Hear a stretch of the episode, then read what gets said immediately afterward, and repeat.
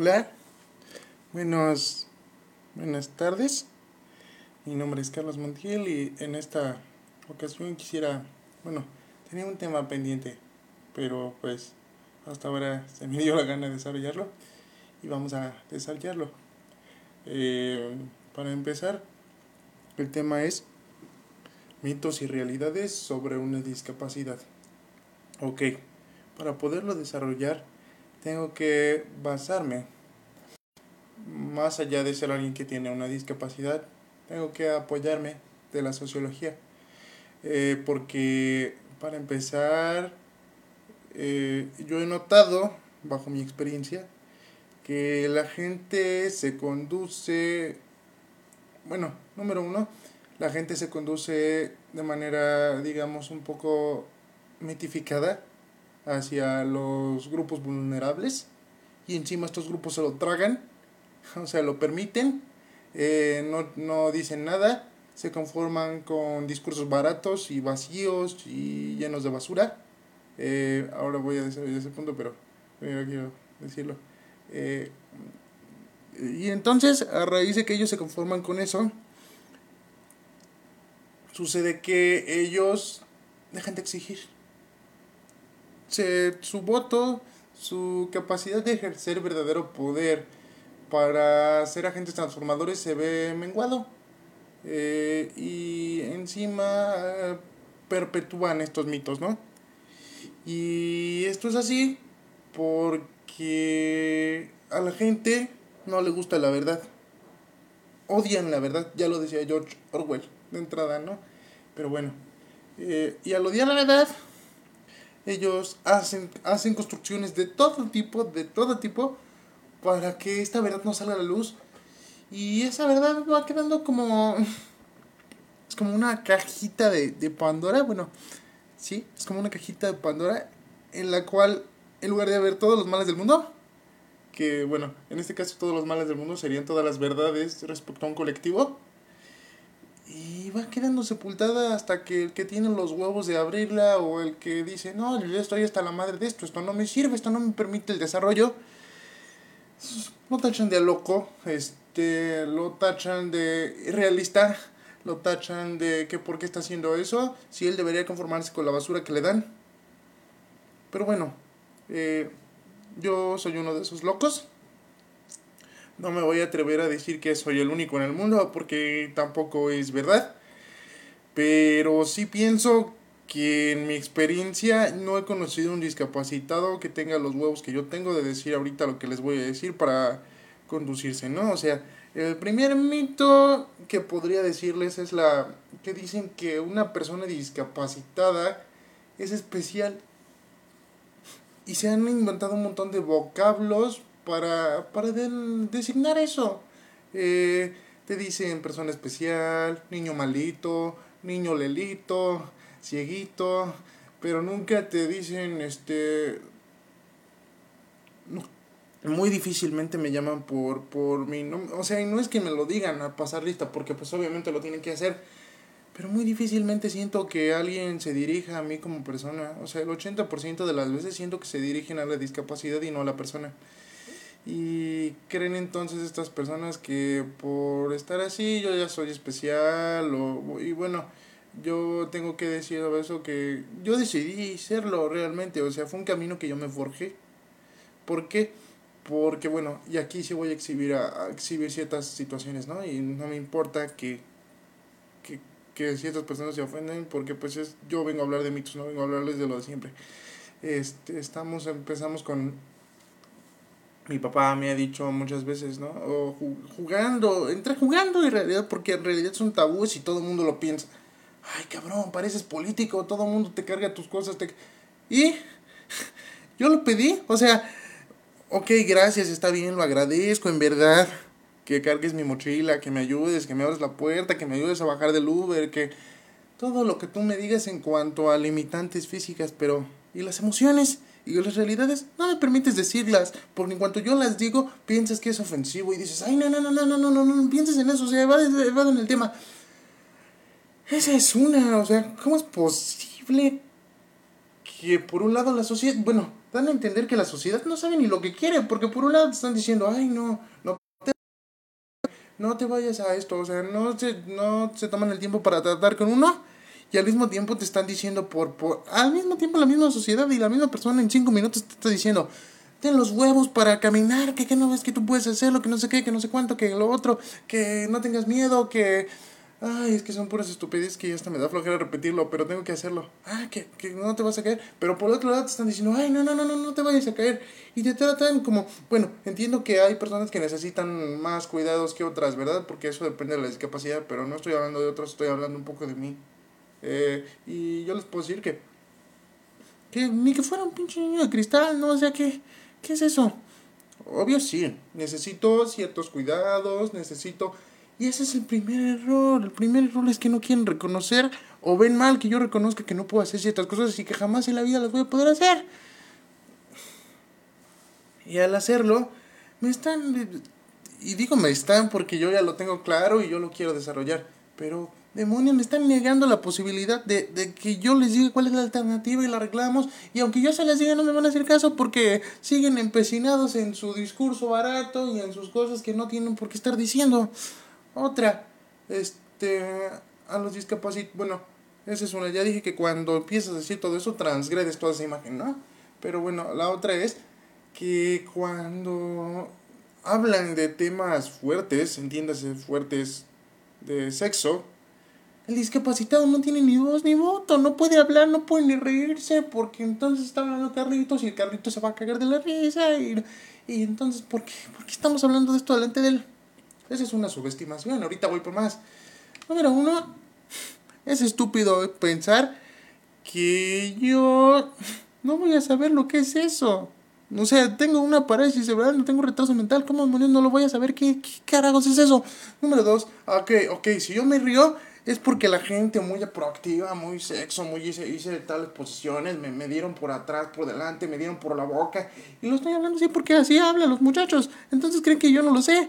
Y lo que me da risa es que a pesar de que según ellos muy acá con eso, no saben usar métodos preservativos, no saben ejercer, no saben decir no. Y entonces cuando los ves que muy acá con... Que, ay, por Dios, ni siquiera saben... O sea, es que es estúpido porque las mujeres saben de su menstruación y no quieren saber lo que los hombres nos tocan, ¿no? Y entonces cuando yo digo estas altas estupideces o esa más, mm, mala información y me da risa, no porque no sepan, porque nadie nace sabiendo, ok. Pero demonios, o sea, si van a empezar su vida sexual es porque ya saben las consecuencias, ¿no? Y entonces el niño malito que no ha tenido sexo y que sigue siendo virgen es el que más sabe, ¿saben? Soy más que cómo se maneja y tengo la voluntad de hablarlo y de reírme porque estamos centrados en eso todo el tiempo. O sea, no sabemos hablar de cultura, no sabemos hablar de... No estoy generalizando, pero es que así es. No sabemos hablar de, de, de, de, lo que está pasando el día de mañana. Y cuando tú les empiezas a sacar un tema que no es eso y que no son sus porquerías y encima te ríes de eso, eh, te empiezan a decir, no, no, no, no, no, tú no puedes, tú, nosotros no, no podemos hablar de eso. O es como que hay dos extremos. Los que me toman por santo o los que dicen que yo debería de ser un descarriado, ¿no? Que me dicen, no, pues es que tú ya, este, tú eres un niño bonito y cómo vas a hablar con leperadas y cómo vas a... Miren, desgraciadamente yo, yo no era así, o sea, tuve que hacerme así porque a la sociedad se le hacía muy gracioso, o sea, a los, a los muchachos se les hacía muy gracioso que me dijeran, te estoy hablando que cuando yo tenía 8 o 9 años, ¿no? 7 ve y di esto. Un albur, un albur, ¿no? Como decimos los mexicanos. Entonces los albures son palabras que cuando tú estás diciendo algo, para los que no sean de México y si algún momento me llega a escuchar a alguien que no es de México, quiere decir otra cosa y quiere decir una ofensa hacia la otra persona, pero es gracioso porque es en doble sentido. Entonces yo no sabía. y al no saber, era como, ve y dile a esta muchacha esto. Y como los discapacitados somos angelitos y somos esto, somos lo otro, cuando lo dices, pues es lo gracioso para la gente que, que, que no, este, no te pueden decir nada ni te pueden invalidar porque según ellos ya estás en una situación fea, que en parte es verdad, pero encima de eso yo no soy su bufón ni su títere, ¿no? Entonces, pues tuve que aprender para que no me aplicaran eso de ir a alburear a los muchachos sin saber lo que era, ¿no? Entonces, Esa es otra, ¿no? El conocimiento.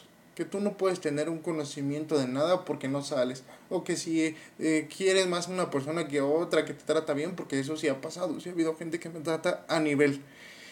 Este, no puedes comparar porque eres un niño tonto que no sale, que no sabe qué onda con la vida. Entonces a quien tú estimes es porque estás idiota y te está mintiendo. Bueno, ok, sí, mucha gente te ve la cara y aprovecha esta situación para de alguna manera obtener un beneficio, ¿no? O sea, y por beneficio me refiero a dinero, siempre es dinero. O sea, ellos dicen, no, pues es que si no me das dinero, este, yo no puedo recibir ayuda tuya, ¿no? Porque estás discapacitado y entonces no puedo obtener sexo de ti, no puedo obtener temas de ti porque eres tonto y no puedes hablar de sexo ni de los temas según adultos que la gente toca que de adultos no tienen nada, son niños que tienen un conocimiento, que tienen un deseo de niños.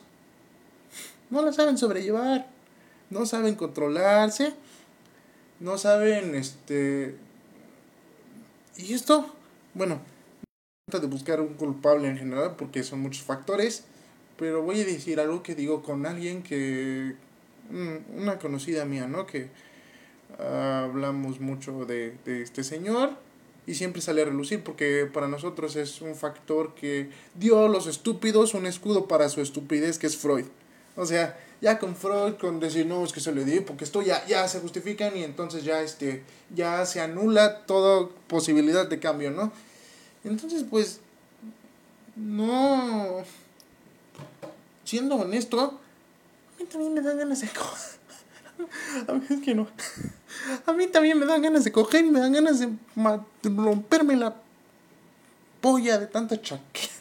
Soy humano, es normal.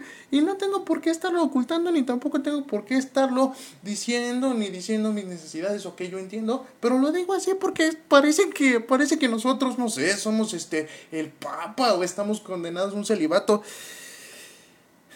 Que la verdad es que sí. Pero hoy hoy puedo decirte, o puedo decirles, que esto es por culpa de lo que la sociedad espera que nosotros hagamos. O sea, mis limitantes ya no son más que mías. Yo ya desarrollé hasta donde podía hacerlo. Mis limitantes son la sociedad porque no me deja hablar de esto y no me ayuda a darle una solución.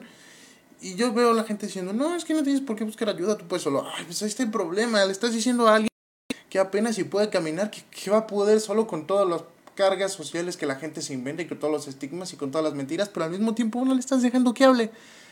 Entonces, este, pues es por eso, ¿no? Y ahora otra cosa, los, que me dicen que me descarríe, no, es que tú tienes derecho a gozar, que te valga madre, agarras una nalga, ve y, este, y pídeles fotitos, bueno, en algún momento sí lo hice, sí fue un tanto un desmadre, porque pues siempre me ha gustado tener principios, ¿no? Pero un amigo muy, muy bueno que tengo me dijo, y este muchacho es de mi edad, o sea, ni siquiera es más grande.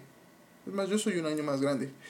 Me dijo, pues vas a tener que atreverte a actuar de cierta forma y vas a experimentar, vas a intentar pedirles fotos, las notes, ¿no? Como le llaman.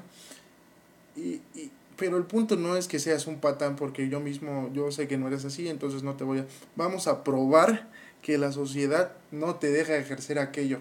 Vamos a probar que por el hecho de estar discapacitado la gente te lo niega. Y es más, si te las niegan, yo, yo en ese momento se las voy a pedir y vas a ver que a mí sí me las van a mandar. Y se cumplió. Entonces la sociedad no te deja ejercer, ejercer ninguno. Si, eres, si ayudas a una mujer, si tratas de tener un trato eh, transparente, porque pues no me gusta ser un patán, digo, eso lo hice para poder entender un fenómeno social y para atreverme a un poco realmente. Pero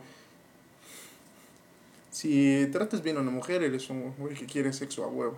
Y si tratas a pura patanería, eres un, eres un gañán que no tiene respeto, ¿no? Entonces, ¿cómo quedamos, no? Yo soy de la idea que, eh, pues, el hecho de que yo decidiese no ejercer mi sexualidad como los demás, es porque, primero porque vamos a ver realidades, las enfermedades venéreas están muy cabronas. Segundo, porque si no puedo intimar en lo más importante que es el aspecto humano, ¿para qué carajos voy a estar molestando a alguien que me dé un poco de algo que puedo yo obtener en cinco minutos? En eso los japoneses son expertos, ¿no? Hay muñecas, hay un montón de cosas. Entonces, pues eso, eso lo aprendí y no es un aspecto que, que sea lo más importante para mí en la vida, no es mortal. Lo mortal es, este, es perder este, esa parte de poder sentir realmente que estoy, que tanto que estoy yo hablando con una persona, porque a veces siento que estoy hablando con, o sea, si ellos sienten la presión de estar hablando con una persona discapacitada, yo solamente siento que estoy hablando con un títere del sistema o con un libro de Pablo Coelho más, ¿no? Porque eso es lo que tiene en la cabeza, lo siento, hasta los propios psicólogos y expertos ya te hablan a pura pendejada y a puro discurso social corrupto. Nadie tiene los huevos de, o casi nadie tiene los huevos de decirte, oye, esto cómo es, o decirte, yo no sé, o siempre se acercan a uno, siempre se acercan a uno pensando que son los primeros cabrones en hacerlo por ejemplo, el ejemplo perfecto es cuando te dicen, este, oye, este, disculpa que, que, que te moleste, eh, pero, pero tú qué tienes. Ok, yo entiendo que desde la perspectiva del respeto no puedes llegar y decirle, oye, tú tienes esto el primer día, no son niños y entonces eso, eso lo hacen los niños que aún así es incómodo, sus papás deberían de enseñarles a, a no estar preguntando o a no estarlo viendo aún, ¿no? Pero eh, entonces llegan y te, te empiezan a preguntar y, y entonces se empiezan a interesar por... Porque a mí me ha pasado, ¿eh? O sea, y tú dirás, no, es que son mocosos. No, eso ya es independientemente de la edad. O sea, lo he visto con personas de 50, 60 años, este, viejos rabos verdes, vulgares, ¿no? O sea, y no me gusta calificar así a todo el mundo, pero es lo, lo que abunda hoy en día. Entonces, cuando tú, por ejemplo, a una mujer te atreves a decirle, oye, este, si quiero sexo, empiezan a reír y te dicen, ay, no, ¿cómo crees? Eres Carlitos, ¿no? Entonces, pues, por ahí empezamos mal. Si algo básico lo vemos tan gracioso o lo descalificamos a uno por su condición física, puedo entender que no les parezca atractivo porque el, el atractivo es muy particular y entonces este eh, no puedes obligarlas estando bien o estando discapacitado a que quieran tener eso contigo. Yo sí tengo ese respeto. Pero efectivamente muchas negaciones, o sea, vamos por ahí. Entonces, eh, cuando tú te das cuenta y te enojas con la sociedad y dices, puta madre, ya no quiero nada, quiero estar aquí encerrado, no quiero salir, no quiero hablar con nadie. Ay, es que tú eres un amargado, nosotros... Porque la gente... Sonará estúpido. Bueno, estoy en, estoy en Latinoamérica, así que en este país, en este continente y más en México apenas si leemos un libro al año, ¿no? De promedio. Entonces, eh, cuando no te saben ofrecer ni una buena plática y no te saben ofrecer ni siquiera buen sexo, ¿no? O ni siquiera se atreven a mostrarte según las, las muchachas experimentadas, así, que, saben más que uno. ¿Qué pasó? Este, ¿Me podrás dar jabón y cloro? Sí, permítame. Y es todo lo que tenía que explicar el día de hoy.